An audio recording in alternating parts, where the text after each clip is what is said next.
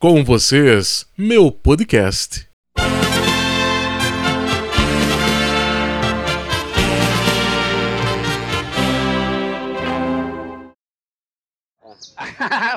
é a história que conta. Pode ser verdade, pode não ser verdade, porque tu faz conta como seja verdade.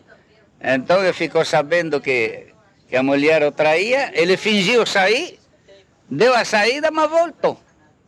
Aí de fato encontrou ela com outro homem na cama. Aí deu dois tiros nela e matou.